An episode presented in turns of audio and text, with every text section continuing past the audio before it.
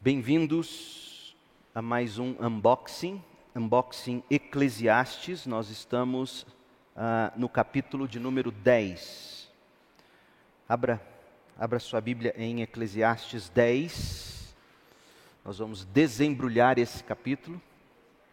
É o penúltimo, aliás, o antepenúltimo capítulo deste livro. Uma palavra de revisão panorâmica para você se situar. Eclesiastes 10 é a continuação do sermão de Salomão. Salomão começou a pregar no capítulo 7, continuou nos capítulos 8 e 9, agora no 10 e ele vai concluir no 12. Como um bom pregador que era, ele estabeleceu a premissa dele: tudo é sem sentido e vaidade, e ele apresentou provas de que tudo é sem sentido e vaidade, e ele fez isso até o fim do capítulo 6. E aí, do 7 ao 12, ele prega a partir deste tema. A mensagem de Salomão em Eclesiastes 7, 8, 9, 10 se resume em uma palavra: sabedoria. Ele quer uh, ensinar a sabedoria, apresentar a sabedoria. Sabedoria esta sobre a qual ele falou bastante e outros escritores também no livro de Provérbios, em alguns dos Salmos, no livro de Cantares, enfim, livros de sabedoria, essa é a literatura, uh, é assim que se chama esses livros, Eclesiastes, Cantares de Salomão, Provérbios, Salmos, escritos, livros de sabedoria, poéticos. A mensagem dele, portanto, nesse sermão, ela, o tópico central, se você tivesse ouvindo ele pregar, capítulo 7, 8, 9, 10, e, e você tivesse que, que dizer, resumir o sermão numa palavra, seria sabedoria. O propósito dele é ensinar como a gente tira o maior proveito de situações ruins.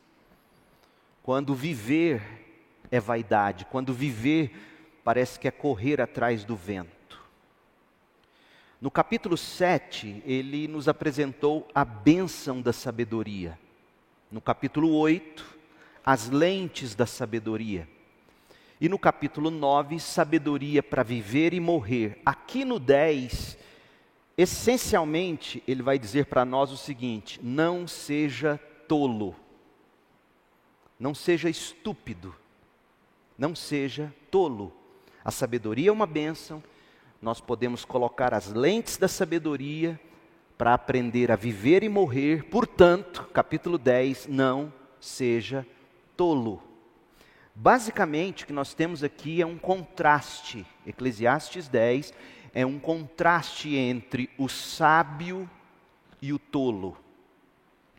Estejam eles, tanto sábio como tolo, estejam eles em posição de autoridade ou servindo a voz de comando, não importa. Se você comanda ou se você é comandado, sempre nós encontraremos em qualquer posição o sábio e o tolo. E, e, antes de nós desembrulharmos o capítulo 10, a gente primeiro precisa definir o que é tolice na Bíblia. A tolice da perspectiva bíblica, estupidez. O sinônimo usado frequentemente para o tolo é louco. O louco é tolo. O louco é, é, é, é um imbecil, no sentido como a gente costuma colocar. Só que imbecil é muito mais pejorativo, é muito mais um, um palavrão uh, na, no uso corrente do que, do que de fato expressa o sentido. O que é tolice? A definição que os dicionários da língua portuguesa dão para o adjetivo tolo e para o substantivo tolice, o adjetivo tolo o substantivo tolice, as definições encontradas nos dicionários, nem ao menos arranha a superfície do significado bíblico para tolo ou como a Bíblia mesma vai definir a tolice. Por exemplo, no dicionário, tolo, tolo é basicamente a pessoa sem inteligência. No dicionário, o tolo é alguém ingênuo. Ah, tolinho, tolo, sem inteligência. Já a tolice, no nosso dicionário, é a qualidade do que é tolo. É um ato impensado, algo que foi dito de forma impensada. Então, quando você se depara com essas definições do nosso vocabulário e, e, e vai para as Escrituras, você descobre que não é só isso. O tolo, ele é muito mais do que alguém sem inteligência. A Bíblia às vezes vai mostrar alguém muito inteligente que é tolo. A Bíblia vai mostrar pessoas que estão longe de serem ingênuas, mas são descritas como tolas. A Bíblia vai dizer que tolice é muito mais do que um ato seu ou um dito seu que tenha sido impensado. Quem é o tolo?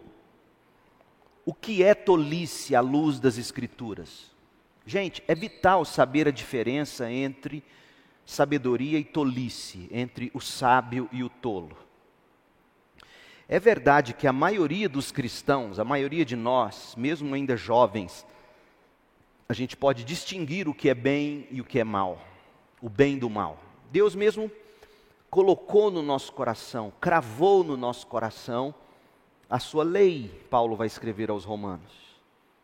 Os céus declaram a glória de Deus. Nós, nós não estamos, portanto, é, é, nós não somos indesculpáveis. Deus, de alguma maneira, nos revelou um senso de moralidade, um sentido do que é bom e um sentido do que é mal. Então, não é que a gente não sabe muitas vezes o que é o bem e o que é o mal. Nós sabemos que algumas coisas são moralmente certas e sabemos também que outras coisas são moralmente erradas, mesmo quando os impulsos do nosso coração nos levam a cometer atos que a gente sabe que é errado. Você já deve ter feito isso em algum momento da vida. Eu sei que é errado. Eu não deveria, mas eu não consigo não fazer. Ah, então, nós tentamos fazer ou, ou, dizer as coisas certas em vez de praticarmos ou dizermos as coisas erradas. E esse tipo de pensamento é bom, discernir o certo do errado, mas é bom só até onde ele consegue alcançar. Porque o problema é que algumas das escolhas mais importantes na vida da gente não vai ser escolhas entre o bem e o mal, necessariamente serão escolhas entre ser sábio ou ser tolo. Nem sempre nossas escolhas serão se é ou não pecado, mas se são ou não embaraços, pesos, como Hebreus 12 vai nos dizer, que a gente tem que se livrar de todo pecado e de todo peso ou embaraço que nos impede de correr a corrida. Então, na vida, na maioria das vezes, as nossas escolhas não serão entre é certo ou errado, é bom ou é mal, é divino ou diabólico. As escolhas serão: é sábio isso? Me é lícito, eu posso, mas me convém? Na mai... Especialmente na juventude, não é mesmo? Qual o melhor momento para começar a namorar? quando terminar um namoro? Como namorar e como terminar um namoro?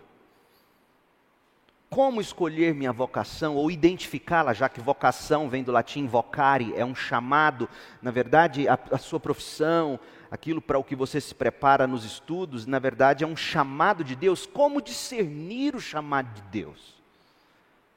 Ser um engenheiro? ou ser um advogado. Veja, não é escolha entre bem e mal, mas entre é sábio para mim ser um advogado, vai ser o mais sábio ao longo da minha vida, ou vai ser uma completa tolice? É sábio essa decisão, é sábio esse rumo, é sábio esse caminho. Então a gente precisa entender a diferença, a gente precisa conhecer a definição bíblica de tolice, de insensatez, de loucura, como a Bíblia às vezes vai chamar. Um tolo, no sentido bíblico, não é, como eu já disse, alguém com inteligência abaixo da média. A tolice não é quantificada em escalas ou medida de coeficiente de inteligência. Tolice não tem a ver com QI, coeficiente de inteligência.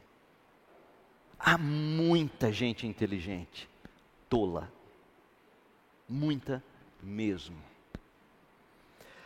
Em vez disso, o termo bíblico se refere, o, o termo tolo, tolice, se refere a alguém, veja, o tolo é a pessoa que não tem o temor adequado de Deus, não tem o temor de Deus no lugar certo, na perspectiva certa, porque nós, meu povo, seres humanos, fomos criados para o temor, dentre outras coisas. Você vai temer. Não interessa você dizer, não, não é verdade, eu não tenho medo de nada. Isso é mentira, você está mentindo para si mesmo. A gente teme. O importante é discernir e ter o temor correto, na pessoa certa. O temor do Senhor é o princípio da sabedoria. Portanto, não temer o Senhor é o início da tolice. Está vendo como é possível ser inteligente e tolo? Porque parece-me que quanto mais a pessoa se torna inteligente, mais ela consegue manipular os dados empíricos da ciência, seja essa ciência qual for, parece que essa pessoa mais se vê na necessidade de se desvincular de qualquer credo bíblico. Porque parece-me, no mundo científico, acadêmico, é, que, que, vincular-se ao conhecimento das Escrituras é deixar de ser científico. Sim, há casos em que isso é verdade porque quando a, a Bíblia é inadequadamente interpretada, ela vai se chocar com a ciência e vice-versa. Se a ciência não é apropriadamente estabelecida e ela vai se chocar com as escrituras. Então, quando você interpreta a Bíblia adequadamente e quando você manipula os dados científicos corretamente, adequadamente, isso nunca vai gerar choque. Mas parece-me que quanto mais QI, mais tolo. A Bíblia nos mostra isso e a história também. A história ao nosso redor revela a gente assim. Então, o termo se refere a alguém, termo tolo, que não tem o temor adequado de Deus e, portanto, se ele não teme a Deus, ele segue qualquer outro temor ou direção do seu próprio coração. E isso vai levá-lo em direções erradas. Olha o que Davi colocou sobre quem é o tolo. Salmo 14, versos 1, 2 e 3. Ouça, abra aí e veja. Salmo 14, 1, 2 e 3. Os tolos dizem em seu coração: não há Deus. Veja que a tolice não é um problema cognitivo, porque o tolo não diz no cérebro, o tolo não chega a, a, a uma conclusão, digamos, depois de métodos empíricos de pesquisa. Não, o tolo, no coração dele, ele reluta, é um problema de afeição. O ateísmo é, uma problema, é um problema de afeição, não é de cognição. Não é que falta-nos provas da existência de Deus. Falta-nos a disposição de reconhecer que Deus existe e de nos submetermos a Ele tolo é quem no seu coração briga contra a ideia de Deus. Não há Deus, esse é o tolo. Em essência, um tolo é um homem em revolta, é um homem em guerra contra Deus. Esse é o tolo. É um homem belicoso, dentro da alma Porque ele está lutando com aquela maior certeza de todas: Deus é. No princípio, Deus criou os céus e a terra. E o tolo diz: não. E ele diz no seu coração: não, eu não, eu não quero admitir isso. E aí o que acontece quando o tolo se põe em guerra? Por isso, gente, que quando você identifica um tolo, é difícil falar com tolo. Você já notou? O tolo não te ouve. O tolo, nós vamos ver alguns versículos, ele é do tipo que não, não quer saber a opinião de ninguém, muito pelo contrário. O tolo é uma pessoa em guerra. Ela vive armada. Ela vive na defesa, ela vive no ataque. Então o tolo diz: não há Deus. E as consequências disso, veja, Salmo 14 ainda, são corruptos e praticam o mal. A raiz do mal na sociedade é o fato de que o homem diz no seu coração: não há Deus. Ou quando ele diz há Deus, ele diz assim: Deus não entra aqui. Deus não entra aqui, por exemplo, nas casas legislativas das grandes nações. Não. Essas coisas religiosas não vão determinar nossas leis. O problema é que toda casa legislativa, Jonathan Lehman diz isso num dos melhores livros que ele já escreveu, ainda em inglês, infelizmente, ele vai dizer que as casas legislativas do nosso país, na verdade, é uma arena onde deuses entram em guerra. É, é tremendo isso. Por quê? Porque ninguém vai trabalhar por uma lei para uma nação sem uma cosmovisão, sem um pressuposto, sem um tipo de ídolo ou de Deus. Então, quando nós vemos ali nossos congressos em todo o mundo, né, em sistemas democráticos, trabalhando em legislaturas, na verdade o que a gente está vendo ali é uma arena onde deuses estão se degladiando, para que a ideia desse, que vem na forma dessa lei, impere. Então é impossível, é impossível você ser totalmente laico. O Estado é laico no sentido de não defender religião A, B ou C, como sendo a religião oficial. Mas não existe indivíduo laico. Não existe cidadãos laicos. Todos nós adoramos alguém ou alguma coisa. Entenda isso, crente. Não deixem te iludir achando que existe neutralidade. Não há neutralidade. Porque o tolo diz no seu coração: não há Deus. E no momento em que ele diz isso, ele põe outro Deus, outra ideia, outra ideologia, outro pensamento. E aí ele se torna corrupto, pratica o mal, e nenhum deles faz o bem. O Senhor olha dos céus para toda a humanidade para ver se há alguém sábio. O sábio aqui em contraste aos tolos. O sábio é quem diz a Deus. O tolo é quem diz não a Deus. E aí Deus olha dos céus para toda a humanidade para ver se alguém é sábio, para ver se alguém busca a Deus.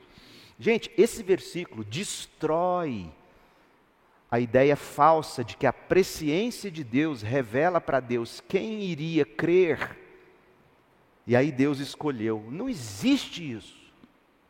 Porque a presciência de Deus revela que nenhum quer Deus, a não ser, como Jesus vai dizer em João capítulo 6, capítulo 10, a não ser que o Pai mesmo pegue ele ou ela e leve a Cristo. Perceba o quanto a, a doutrina da salvação é importante para nós nesse sentido. Então, todos se desviaram, todos se corromperam, não faz o bem, nenhum sequer. Então, a tolice é isso, não a Deus. E isso faz você praticar todo tipo de, de loucura. O sábio é quem busca Deus, é quem busca fazer o bem. O profeta Jeremias colocou do seguinte modo, Jeremias 4, 22, ouça, abra lá. Meu povo é tolo. Deus está falando através de Jeremias. Meu povo é tolo. Tolo por quê? Jeremias diz: porque não me conhece. Você já imaginou alguma coisa assim? Quem é o tolo? O tolo é quem não conhece. Não é apenas não conhece uma verdade, não é apenas não conhece um conteúdo. Porque a gente coloca em termos de conteúdo. Tolo é quem não absorve conteúdos, ele tem um QI baixo, ele é, ele é meio burrinho. E a Bíblia diz: não é isso. Ele não é tolo simplesmente porque ele não conhece determinado conteúdo, não apreende determinado conteúdo, não conhece a verdade em termos de conteúdo. Não, ele é tolo porque ele não conhece o ser de Deus, uma pessoa. Ser tolo tem a ver com relacionamento. Eu me relaciono ou não com o meu Deus? No sentido de, de relacionar ouvindo esse meu Deus, aprendendo dele ouvindo ele ao galo. Esse é tolo. Diz... Meu povo é tolo, não me conhece, diz o Senhor. São crianças sem juízo, são imaturos, porque não conhece Deus, que não entendem coisa alguma, são astutos, veja, eles são inteligentes, mas astutos para fazer o mal. Esse é o tolo. O tolo é caracterizado pela desobediência impulsiva, pela arrogância egocêntrica, pelo desrespeito imprudente pela santidade de Deus. Esse é o tolo. Nas palavras de Dan Allender, o tolo ou a tola é culpado ou culpada de raiva ardente, de uma raiva ardente dirigida a si mesmo ou aos outros, um egocentrismo, um ódio, por causa da sabedoria e da disciplina de Deus. Esse é o tolo, um ser belicoso em guerra. Talvez seja o seu caso. Talvez a raiz de toda ira dentro do seu coração seja que, por mais que você professe com os lábios, no seu coração você vive dizendo: não há Deus. Talvez sua ira nasça disso. E talvez pela primeira vez hoje você se dê conta disso. Porque o tolo vive em estado de raiva ardente. E na primeira oportunidade ele explode. Ele não aceita a batuta de Deus regendo a orquestra da vida. Ele não quer essa música. Deus toca a sua própria música, mas ele anda com seus fones, ouvindo suas próprias canções. E tem raiva quando ele ouve qualquer outro som dissonante, que o remeta de algum modo a Deus, ele tem raiva. Ele não quer a disciplina de Deus, ele não quer a direção de Deus, ele não quer as definições de Deus, ele não quer os termos de Deus, ele não quer a hora de Deus, ele não quer o jeito de Deus. E sempre que alguém se aproxima de alguma maneira como sendo um instrumento de Deus, sempre que uma circunstância se apresenta a ele como sendo uma, entre aspas, imposição de Deus, ele explode ela explode. E não interessa se você tem 12 anos de idade ou 120. Esse é o tolo. Olha o que Eclesiastes vai dizer. Salomão já falou sobre o tolo no livro dele. Lá no capítulo 2 é a primeira vez que aparece a palavra tolo. Abra agora em Eclesiastes e veja como é que esse tolo que diz no coração não a Deus, esse ser que vive em raiva ardente, como ele se comporta? Quem é o tolo? Eclesiastes 2,14. O sábio vê para onde está indo. Por quê? Porque o sábio segue a revelação de Deus. Ele vive da bendita esperança, como está dito lá em Tito, capítulo 2. Ele sabe para onde ele está indo. Ele sabe qual é o fim da história. Ele sabe o que o aguarda no fim dos tempos. Mas o tolo anda na escuridão. Esse é o tolo. Ele acha que sabe tudo, mas ele anda no escuro. E você sabia que andar no escuro é perigoso? Eu fui pastor de do Maurício, Maurício Almeida, seu sobrenome, um, um irmão muito querido lá de Campinas. ele, ele quebrou o fêmur de uma maneira tão horrível. Sabe como? Óbvio que ele já deveria ter alguma predisposição óssea, mas a forma como ele quebrou o fêmur e até hoje ele anda mancando com bengala às vezes. Sabe como? À noite ele levantou e tinha um lego no meio da sala. Ele não viu, pisou, virou o pé no lego, numa peça de lego, quebrou o fêmur. É perigoso andar no escuro. O sábio vê para onde está indo. O tolo acha que conhece a própria casa, ele sabe onde está pisando. Será? E se tiver um lego no caminho? Eclesiastes 4, versículo 5. Os tolos cruzam os braços e se arruinam cruzam os braços ou por preguiça, ou por emburrar. Não, não é assim que eu quero. Ele, ele cruza os braços, ele, ele para. Se ele é o dono da bola, ele para o jogo, pega a bola, põe debaixo do braço e vai embora. Já jogou bola com gente assim? Eu jogava, no meu tempo era assim. O cara emburrava, punha a bola debaixo do braço, tchau, acabou o jogo. Bola era caro, não tinha bola reserva, acabava a brincadeira. Assim é o tolo. Eclesiastes 5, versículo 4. Quando fizer uma promessa a Deus, não demore a cumpri-la, pois, pois Deus não se agrada dos tolos. Os tolos é aqueles que não dão valor ao que eles mesmos dizem, nem mesmo para Deus. O tolo não tem palavras. O tolo não é um homem de palavra. A tola não é uma mulher de palavra. Não acredite no que o tolo diga. Eclesiastes 7, versículo 4. O sábio pensa na morte com frequência, enquanto o tolo só pensa em se divertir. Eclesiastes 7, 7. A extorsão transforma o sábio em tolo. E a corrupção, os subornos corrompem o coração. Então o tolo é aquele que é guiado pelo amor ao dinheiro. E ele cai facilmente do nível de sábio para tolo, porque o seu ídolo é o dinheiro, é o suborno, é o enriquecimento rápido, ilícito, ou mesmo lícito, mas rápido. Como eu tenho dito de, de novo e de novo, e, não, e aqui eu não quero pegar em nenhum A, B ou C em particular, não. É, é, é, o que essa geração tem vivido, uma geração que quer se enriquecer antes dos 30 anos, quer ficar milionária e quer viver a vida como um tolo. De novo, não é pecado ser milionário. Dizime na proporção que você ganha.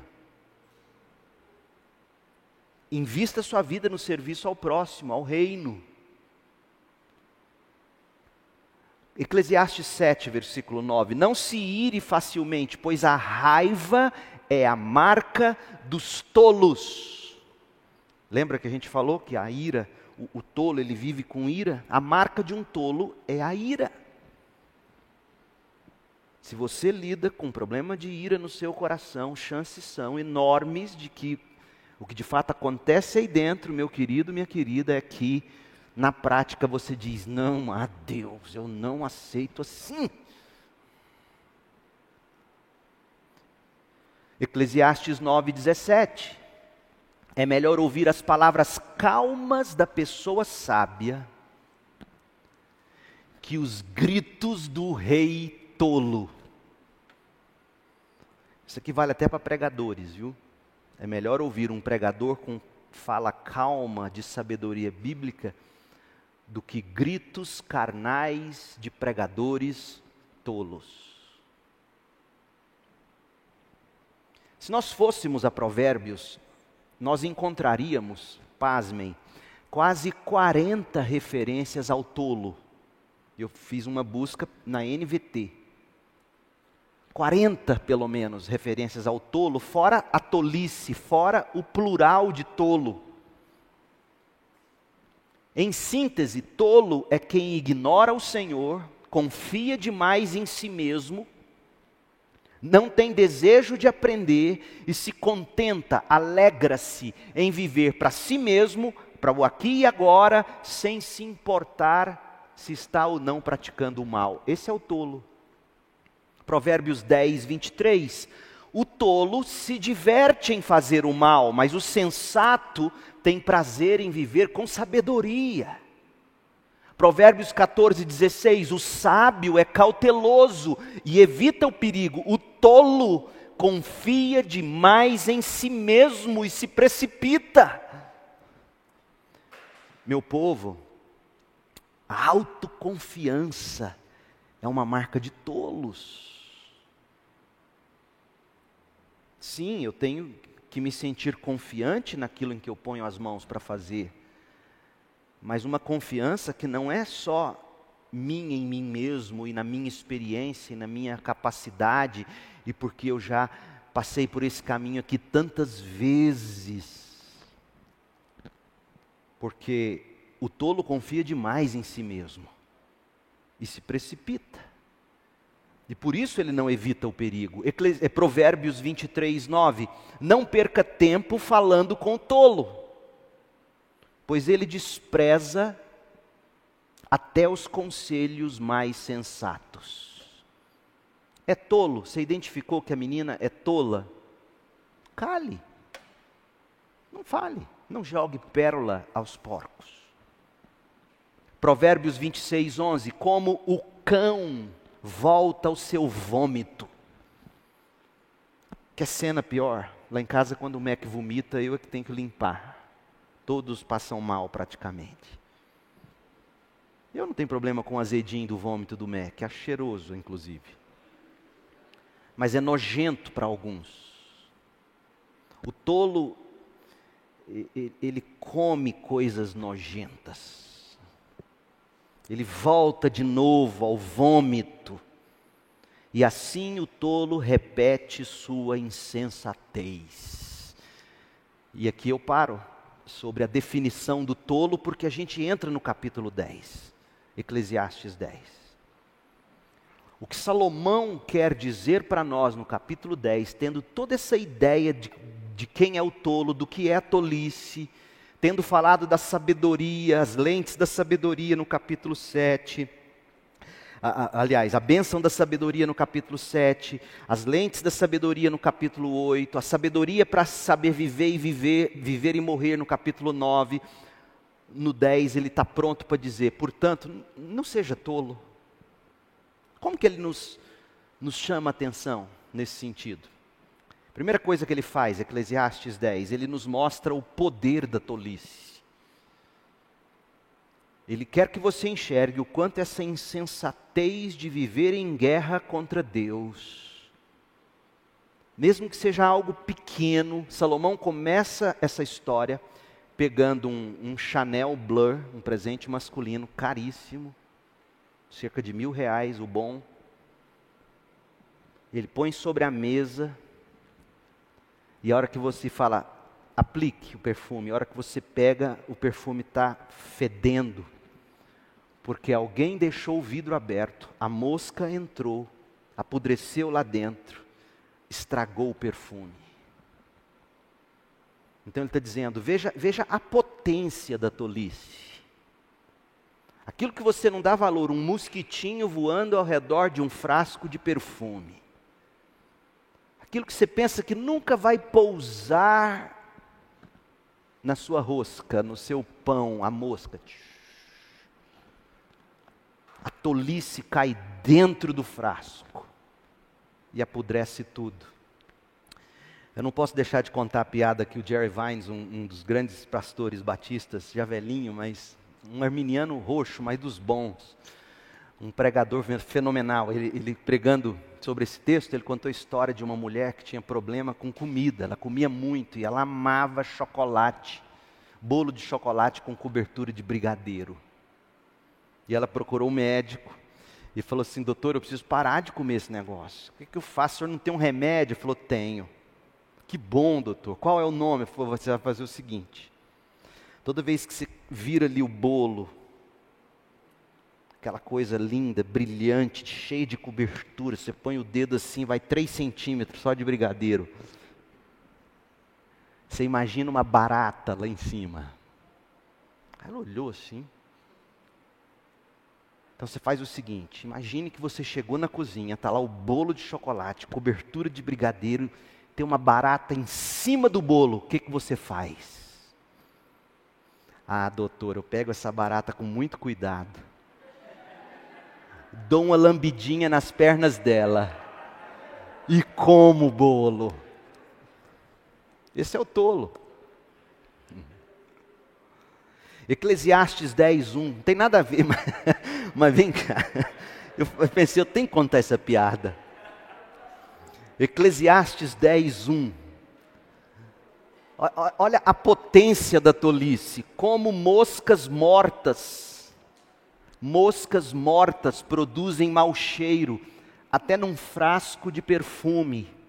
Assim, um pouco de tolice de insensatez, um pouco de loucura, estraga muita sabedoria e honra. Olha, você não precisa fazer muito, a sua tolice não precisa ser grande, mas ela será o bastante para apodrecer o que há de melhor em você, o que há de mais caro na sua vida, que é o seu coração a sua vida com Deus. Salomão quer que você enxergue a potência da tolice. Segundo, Salomão quer que você veja o problema real da tolice. Verso 2: O sábio escolhe o caminho certo, mas o tolo toma o rumo errado. Outras versões dizem: o sábio se inclina para a mão direita, o tolo se inclina para a mão esquerda. Por quê? A ideia é de que a mão direita, a destra direita, é a presença do Senhor, é de onde vem a bênção do Senhor. Essa linguagem é muito usada no, no, no, Antigo e no Novo Testamento. Salmo 16, 8, Salmo 110, 5, Salmo 121, de 5 a 8, Colossenses 3, 1 fala que Jesus está sentado à destra de Deus. Então, essa é a ideia. O tolo, em vez de, de ir para a direção de Deus, o seu coração o leva no sentido oposto. E esse é o problema da tolice. Então, de cara eu digo a você: você não vai consertar o problema da tolice simplesmente tomando algumas atitudes, dizendo, não, a partir de hoje eu vou fazer isso. Tem até valor, mas se não partir de um coração que não é mais inclinado para a esquerda, mas sim para a direita, no sentido de Deus, e não estou falando aqui de política, dá até medo de usar essas palavras hoje, estou falando de Deus, a destra de Deus. Apesar de que não tem problema nenhum você ser um pouco de direita, viu? Também não de esquerda. Eu não sou de centro eu sou crente. É diferente. O sábio escolhe o caminho certo, a direita. O tolo o caminho errado. Então Salomão mostrou para nós: o problema é a inclinação do coração.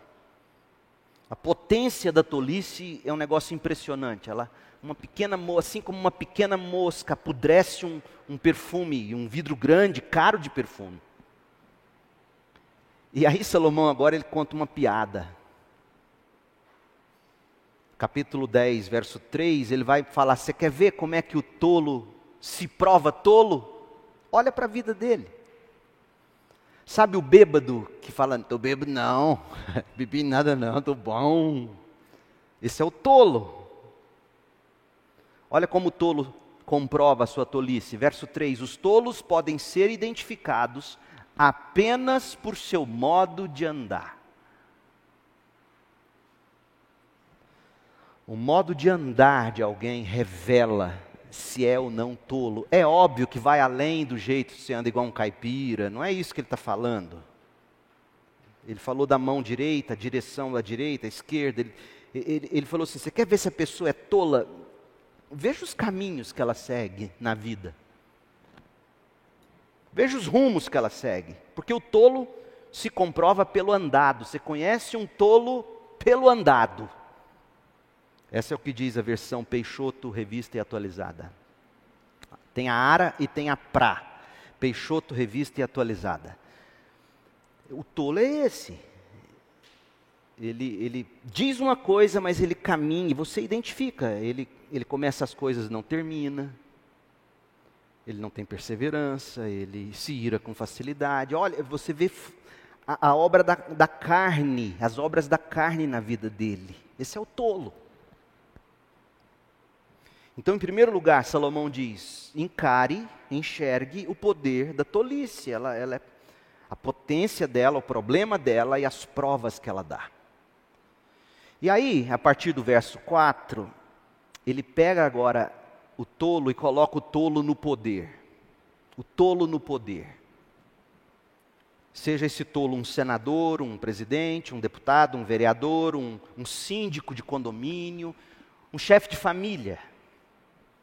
Alguém que de alguma maneira conseguiu algum tipo de autoridade, de, de, de poder na mão. Todos nós temos, temos algum poder na mão. Todos nós. Todos nós vivemos na esfera do poder, de algum modo. Não é só o presidente que tem poder, não é só o pastor que tem poder. Você tem naquilo naquela arena onde você já vive, no, nos espaços que você vai ganhando, você já tem algum poder nas mãos. Você tira a carta de motorista, entra no carro para dirigir, isso, isso é um poder. Então, a gente tem poder. Então, o, o que Salomão vai mostrar agora é quando o tolo chega ao poder. E lembra, ele não dá valor na mosquinha que apodrece, o coração dele o inclina para o mal, ele os caminhos são tortos. Aí ele chega ao poder, verso 4. Salomão diz assim: veja, veja o perigo de um tolo no poder. Veja o perigo de um tolo no poder. Verso 4. Se uma autoridade se irar contra você, está vendo? As crises de ira que ele tinha lá desde a adolescência, ele carrega com ele a vida inteira. E no dia que ele chega no poder, não muda porque a raiva dele é contra Deus. Então não adianta você achar que seu problema ah, é porque vai passar. Não, não, não passa. Se você não curar isso com Deus, não passa. Se uma autoridade se irar contra você, seu chefe se ira contra você, a sua tendência natural é abandonar o posto.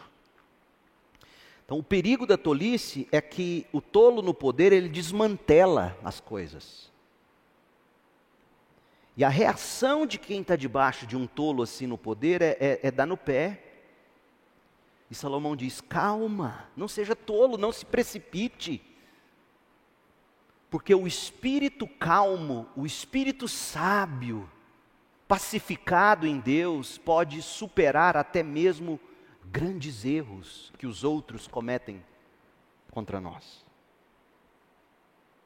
Não abandone o posto, não haja na precipitação, não deixe o tolo desmantelar sua vida. É perigoso um tolo no poder, porque ele, ele pode ser uma grande tentação para desmantelar sua vida. Ele pode ser um, uma grande pedra de tropeço para desmantelar um, um sistema, uma família, uma empresa, uma amizade. A tolice no poder. Então, há um perigo, porque o tolo começa brigando pequenininho, chega lá em cima, ele explode ainda. Com a diferença, se lá atrás ele emburrava, entrava para o quarto e batia a porta, no poder, ele tem maiores poderes. Como diria o tio do, do Homem-Aranha, né? Com grandes poderes vem grandes responsabilidades. Outra coisa que, que, Salomão mostra, quando ele nos mostra que o tolo no poder, é a postura do tolo, versos 5 a 7. A postura dele. Veja, observei outro mal debaixo do sol. Governantes cometem um erro grave quando dão grande autoridade aos tolos e colocam pessoas que têm valor em cargos inferiores, invertem a ordem. A gente está vendo isso nas nações, e não só no Brasil, em todos os escalões.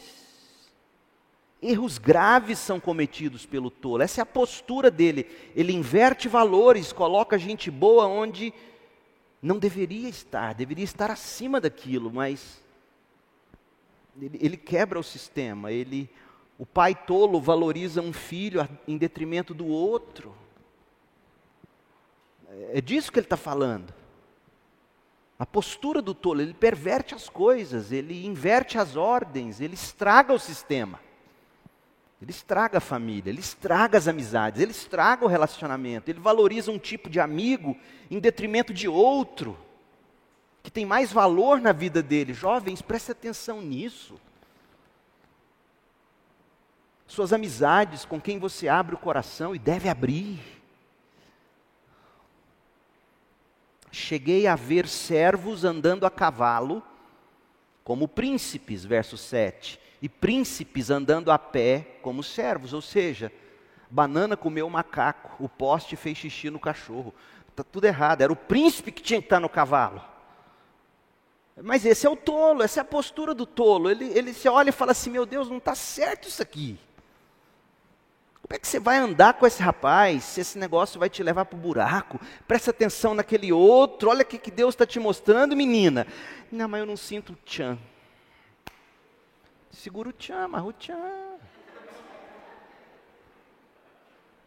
Não, não coloca, não inverte as coisas. Essa é a postura de um tolo. Um tolo, um tolo presta atenção.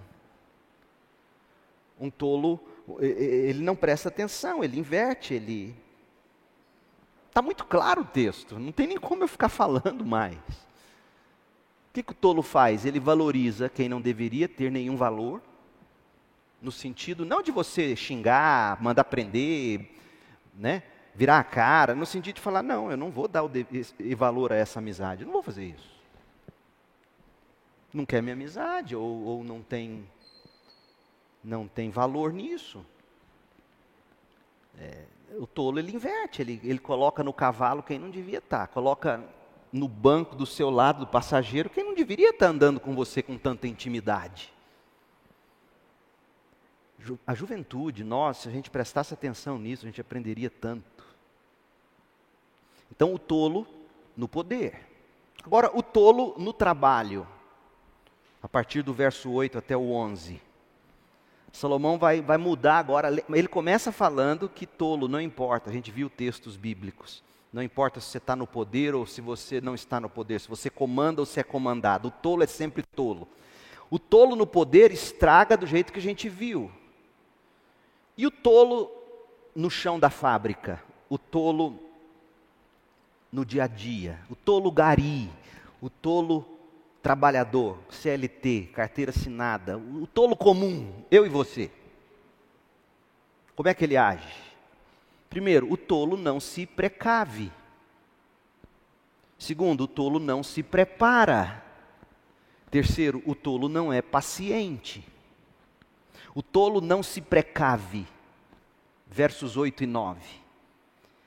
Quem cava um poço corre o risco de cair nele. Em outras palavras, tome cuidado. Você está furando uma cisterna. Lembre-se de onde você fez a cisterna. Para você, no escuro, andando por aqui, não cair na própria cisterna que você cavou. Marque os locais, marque o lugar do buraco. Tenha sabedoria. Ele agora está dando um monte de provérbios corriqueiros para dizer que o tolo é do tipo que fura um buraco e esquece onde furou o buraco. Tem gente assim. Onde eu furei o buraco? Anda, blum, cai no buraco. Aí o tolo é esse. Que não se precave, não presta atenção, não tem as coisas muito bem organizadas de alguma forma. Quem derruba um muro corre o risco de ser mordido por uma cobra. Parece esquisito essa linguagem para nós, mas naquele tempo, casas construídas com paredes de pedras ou mesmo muretas de pedras, e no pé dessas paredes ou muralhas geralmente crescia mato, coisas assim, cobras se aninhavam ali. Até hoje, vira e mexe, a gente vê que a cobra entrou no condomínio, não sei das quantas. Imagina naquele tempo. Aí o tolo é aquele que sai metendo a mão na moita, não está nem aí, quando vê a cobra pegou. Esse é o tolo, ele não se precave, ele não, peraí, eu vou derrubar esse muro, tem, uma, tem moita aí, pode ter uma cobra. Ele não, não dá um passo atrás. Ele chega no buffet para comer, e aquela história que eu falei semana passada, ele sai comendo de tudo.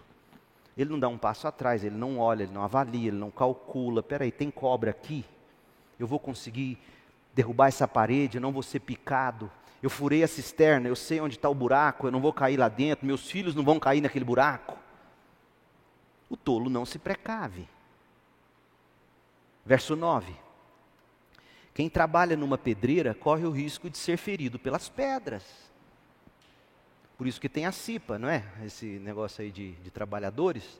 Você tem que ter capacete, você tem que ter bota, você tem que ter luva, você tem que ter a devida vestimenta. O tolo não se preocupa com isso.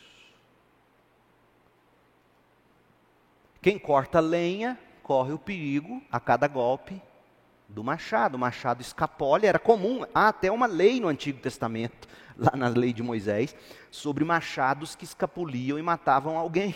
Tinha lei para isso. Era muito comum um machado escapulir e dar na testa do outro e o nego morrer. E aí ele está dizendo: o tolo tem que se precaver, confere o machado, confere a cabeça do machado, confere onde você furou o buraco, veja se não tem cobra na moita, não sai metendo a mão em qualquer moita. Só se desenhar para ficar mais claro. Não é nem rebuscado isso aqui. Então o tolo não se precave. Segundo lugar, o tolo não se prepara. Verso 10. Trabalhar com um machado sem corte, machado cego, cortar uma carne com faca cega, descascar uma laranja com canivete cego, sem corte exige muito mais esforço. Em outras palavras, prepare. O tolo não se prepara. O tolo não lê, o tolo não estuda, o tolo não gasta tempo alimentando a alma e o conhecimento, absorvendo o entendimento. Meu povo, o mercado de trabalho fará diferença apenas para aqueles que se preparam. A mediocridade não é sinônimo de viver pela fé. Você tem que dar duro, você tem que amolar o machado. Você não, não é brincadeira a vida. Não é simplesmente vou tentar um Enem, quero entrar o mais rápido que eu puder. Ah, é o curso dos meus sonhos. Você tem que estar na frente daquelas pessoas lendo que elas sequer imaginam que existe impresso. É, é duro eu ficar falando de mim, porque parece que eu quero aparecer, mas longe de mim, Cristiane me conhece. Eu não lia nem gibi, gente. Odiava ler. Gibi da Mônica, eu ficava vendo figurinha. Desde menino. Passei na escola colando até a minha conversão, literalmente. Escolhi fazer matemática porque eu achava que eu não precisava estudar. A minha conversão é que me deu entendimento e sede de ler e conhecer. Eu sentava aqui, às vezes, juventude, nessa igreja, salão antigo, enquanto todo mundo estava lendo revistinha de escola bíblica dominical, eu estava lendo as Institutas de Calvino. Com 30 anos de idade, já era pastor de uma igreja de 1.200 membros. O machado cego não corta. Você acha que é só passar no Enem? Você acha que é só cursar a faculdade? Só porque é federal? Você está enganado. O seminário que eu estudei, se brincar, hoje eu devo ter mais livros nas minhas duas bibliotecas do que é uma digital que eu tenho, e física, do que ele. Seminário pequenininho, humilde, pequenos começos. Não foi o grande seminário que me fez. Foi a graça de Deus e o meu esforço. Porque até hoje, se você ligar para mim na segunda-feira de manhã, pergunta a minha mulher: O que você está fazendo, pastor? Eu já vou estar, de alguma maneira, com o sermão de domingo de manhã em preparo. É mentira? Ela até briga comigo. Vocês procrastinam? Uma pandemia como essa momento como esse. Deus deu um momento para vocês. Vocês já estariam dentro se tivessem aproveitado essa pandemia e estudado. Gastou tempo lambendo ferida, ah, não posso ir na aula, ah, essa internet, ah, Zoom, ficar assistindo virtual. Afia o machado.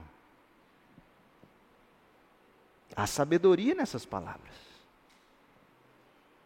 Agora é óbvio, você vai dar o seu melhor e pode ser que aos 30 anos você não pastoreie uma igreja de 1.200 membros. Não interessa, porque a igreja de 10 membros lá em Vitória do Xingu, onde o pastor Jailton está, ou cerca de 40, 50 membros, é a igreja de Jesus Cristo e precisa do melhor machado afiado lá.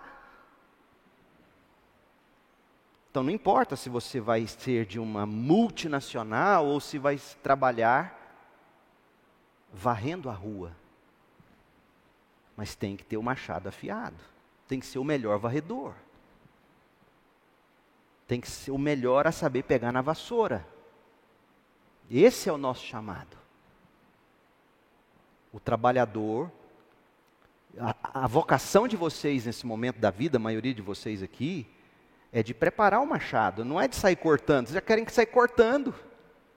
Quer pegar a carta de motorista, quer sair aqui, quer sair ali. E não lê, não estuda, não, não afia a lâmina. Aí Salomão conclui: esse é o valor da sabedoria, ele o ajuda a ser bem-sucedido. Como que a sabedoria te ajuda a ser bem-sucedido? Dando a você a convicção e a condição de afiar o machado. O tolo, em terceiro lugar, ele, ele não é paciente. Olha o verso 11. Se a cobra morde antes de ser encantada, de que adianta ser encantador de serpente? Ou seja, já viu aqueles filmes Índia? A cobra, o cara tocando aqui a, a corneta, sei lá o que, é que ele toca, a flauta, né? Uh, a flauta encantada a serpente nem começou a dançar, ele já vai brincar de pôr a mão. Precipitado. Mal começou a tocar, ele mete a mão para fazer graça. Picam ele. Aí o Salomão ainda faz uma piada. Você quer ser encantador de serpente? Você não sabe esperar a hora. Se você lê a biografia, você tem que ler biografias, pelo menos duas por ano, boas biografias um grande fotógrafo brasileiro, Salgado, não sei o que, Salgado. Esqueci o nome dele. Hã? Sebastião Salgado, fenomenal. Um dos capítulos do livro, não me lembro agora, se é logo no início, ele fala assim: o segredo de um grande fotógrafo. Qual é? Qual é? A paciência para esperar a cena certa e dar o clique. Paciência. A gente tem que saber o momento. O tolo, portanto, ele não se precave, ele não se prepara e ele é impaciente.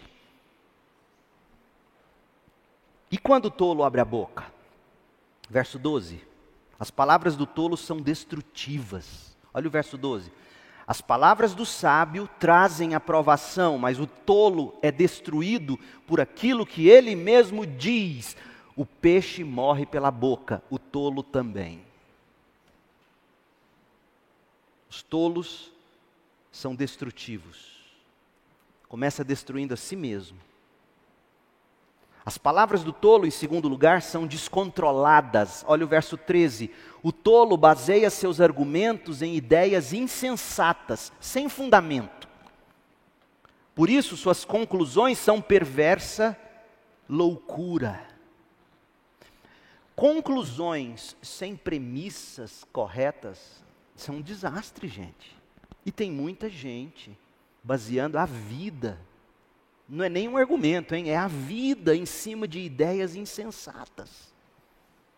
Ideias que, que já se provaram pelos séculos, se provaram impossíveis em sociedades inteiras. As pessoas baseando seus argumentos em ideias insensatas, por isso suas conclusões são perversa loucura. Mesmo assim, O tolo fala sem parar. O tolo fala sem parar. Ninguém sabe de fato o que vai acontecer amanhã. Ninguém é capaz de prever o futuro. Mas o tolo acha que sabe. E aí o resultado é que esse tolo se desencaminha. O verso 15 é outra piada. O tolo acha que sabe o amanhã, mas o verso 15 vai dizer, na verdade, ele não sabe nem o caminho de casa. Verso 15: O tolo fica tão exausto com seu trabalho, com seu trabalho de falar destrutivamente, seu trabalho de falar descontroladamente, que foi o que ele fez no verso 12, 13 e 14. O tolo se cansa tanto de achar que sabe, de falar e de falar e de falar, que nem consegue encontrar o caminho de casa. Quanto mais dizer com propriedade que sabe o que será o amanhã. Então, o tolo tem palavras destrutivas diz palavras descontroladas que acabam o desencaminhando. É isso que Salomão está dizendo. E na última parte do capítulo, Salomão vai falar de tolos comandados por tolos.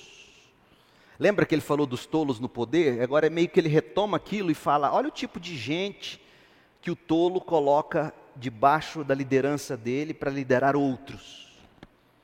Então, qualquer semelhança não é mera coincidência, hein?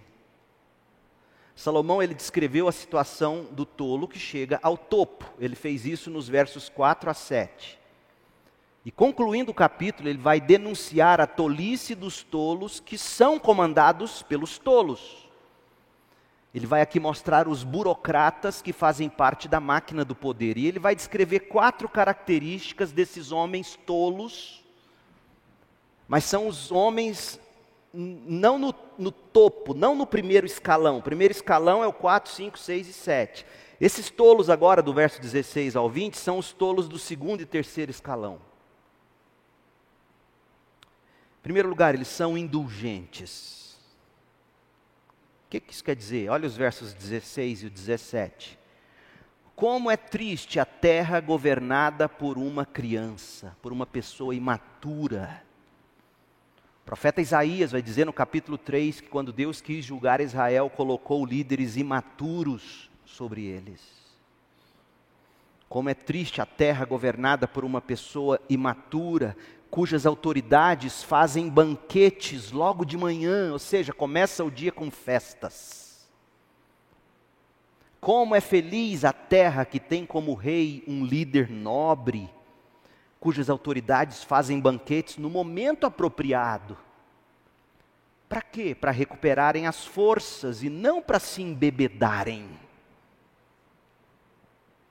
O tolo ele é indulgente, ele, ele quer só festa, ele, ele abre mão do que é sério, ele não está nem aí. Ele está pensando na diversão dele, todo dia de manhã tem que ter uma festa.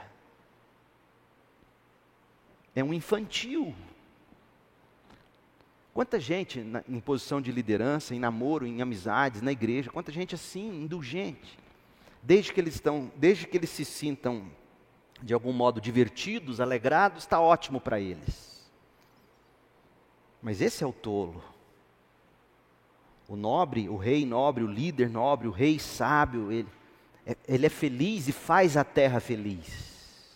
Sabem a hora de dar festas, quer que as outras pessoas recobrem as forças. Ele não quer apenas se embebedar. Ele não pensa só em si. Ele não é indulgente. Segundo lugar, esse líder, ele é incompetente. Verso 18. Por causa da preguiça, o telhado enverga, ele nem se quer, tira as folhas das calhas e vai pesando folha, pesando, pesando, pesando, enchendo de água, dengue, o telhado, o telhado desaba. A raiz da incompetência dele está na preguiça. Por causa do ócio, surgem goteiras na casa. Você já dormiu em goteira? Quanto já dormiu em goteira?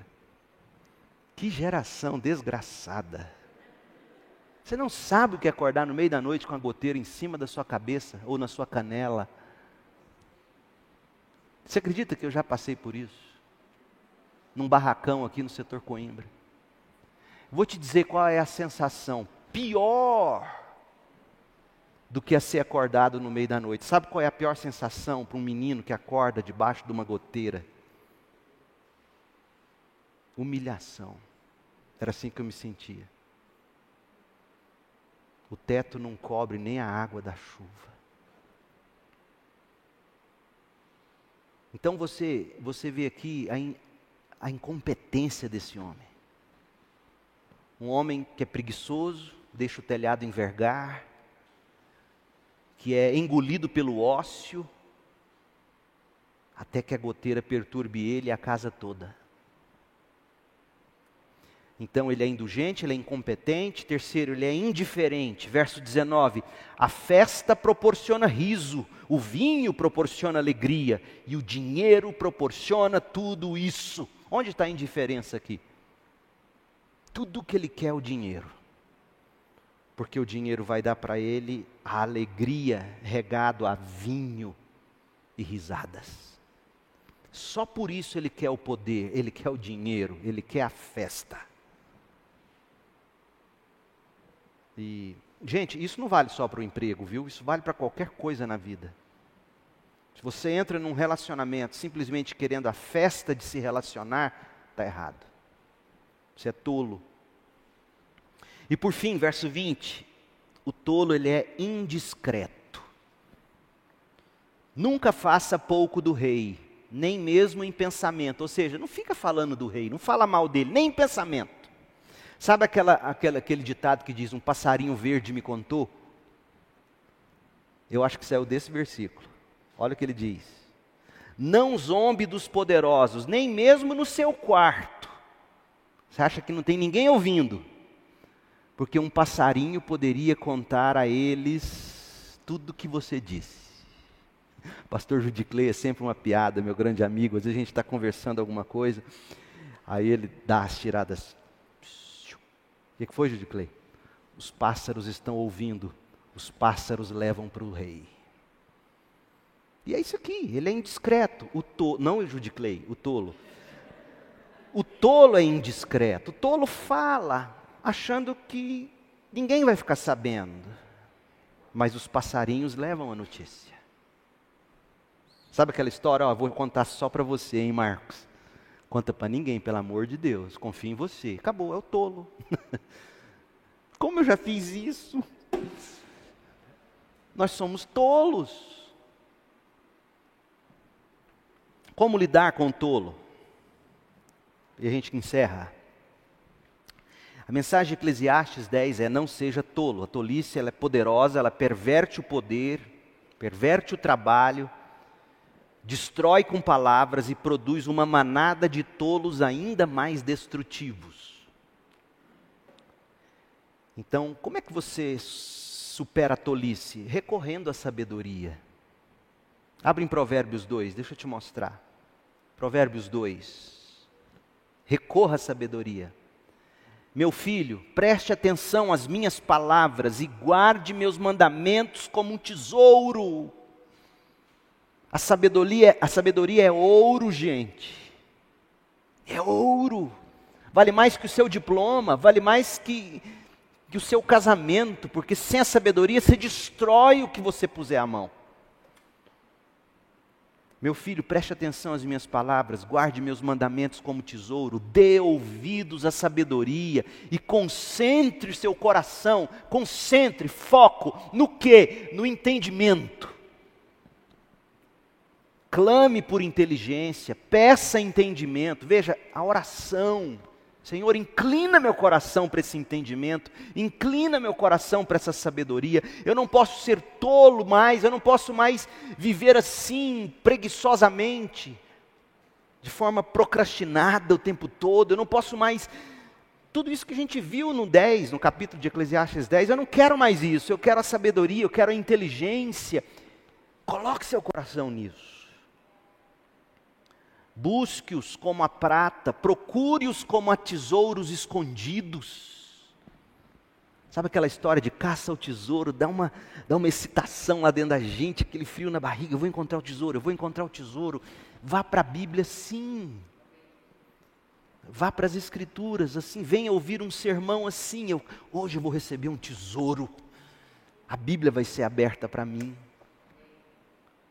Então entenderá o que é o temor do Senhor, o início da sabedoria, e obterá o conhecimento de Deus, pois o Senhor concede sabedoria, de sua boca vem conhecimento e entendimento. Queira ouvir Deus, jovem. Busque a voz de Deus como se busca tesouro escondido. Busque nas Escrituras. É assim, conhecimento, coração penetrado, rasgado, perfurado, infiltrado por essa palavra, que agora vai mudar seu modo de pensar, seus desejos, seus afetos. E de repente você, você vai descobrir que você não tem mais ira, você não se ira com facilidade. Por quê? Porque Deus tomou o lugar do trono. Há Deus agora pondo ordem no seu coração. Você não vive mais relutando. Você aceita os desígnios, a providência dele. Você se entristece, você se chateia naturalmente. Mas você vai a ele em oração e diz: Deus. Então, em primeiro lugar, recorra à sabedoria. E como é que você lida com o tolo que está do seu lado? Olhe para o seu lado e diga: tolinho. como é que você lida com tolos que te cercam? Olha, se for do tipo incorrigível, se for do tipo incorrigível, afaste-se dele. Provérbios 14, 7. Afaste-se do tolo, pois em seus lábios não achará conhecimento. Nos seus lábios, o tolo não vai te ouvir. Ele não vai te ouvir e ele não tem nada a te dizer. Você vai andar para quê?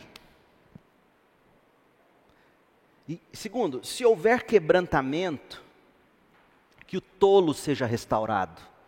É o que diz o Salmo 107, de 10 a 14, dizendo, o salmista dizendo que estava sentado na escuridão, porque ele abandonou o Senhor, a voz de Deus. Mas de repente o sofrimento da vida fez ele olhar para Deus, quebrantar, buscar Deus. Ele clamou ao Senhor, e do verso 19 ao 20, o salmo diz que o Senhor enviou a palavra e o curou, o resgatou da morte. Ou seja, a cura está na palavra ser enviada ao seu coração. O tesouro da sabedoria entrando na sua alma. Então, se o tolo se quebrantar, que haja restauração. E se o tolo for restaurado, que haja a proclamação do louvor. Porque diz o Salmo 107, verso 21, que louvem o Senhor, esses que foram restaurados da tolice, que louvem o Senhor por seu grande amor e pelas maravilhas que fez pela humanidade, que ofereçam sacrifícios de ações de graças e anunciem suas obras com canções alegres. Salomão pregou para nós a sabedoria, capítulo 7, 8 e 9. Nos advertiu contra a tolice. Capítulo 10, Eclesiastes 10. E agora, do 11 ao 12, ele vai concluir o sermão com aplicações práticas e ele vai reunir todos os vários fios de verdade que ele teceu nesse sermão dele ao longo do livro e vai mostrar o que Deus espera que a gente faça se a gente quiser glorificá-lo e viver satisfeitos. Então, semana que vem, Deus permitindo, os capítulos 11 e 12 e a conclusão desse maravilhoso sermão. Vamos orar? Feche seus olhos. Pai, em nome de Jesus, como nós precisamos dessa sabedoria, que está aí, diz Provérbios, disponível, ela grita das praças, está em todas as esquinas, quem tem olhos para ver, enxerga. Quem tem ouvidos para ouvir, a escuta. Dá-nos olhos, dá-nos ouvidos para a palavra do tesouro, para Jesus Cristo, a pérola de grande valor, o tesouro da nossa alma, o grande tesouro. Faça-nos achar Jesus nas Escrituras, a sabedoria que se fez carne e habitou entre nós, cheia de graça, cheia de verdade, e nós vimos a sua glória, o andar o, o, praticar, o agir dessa sabedoria encarnada, o Senhor Jesus Cristo, faça de nós homens e mulheres assim. Oramos pedindo que seja redentor estas palavras no coração dessa juventude. Eu oro pedindo que o Senhor nos livre de sermos tolos. Em nome de Jesus, amém.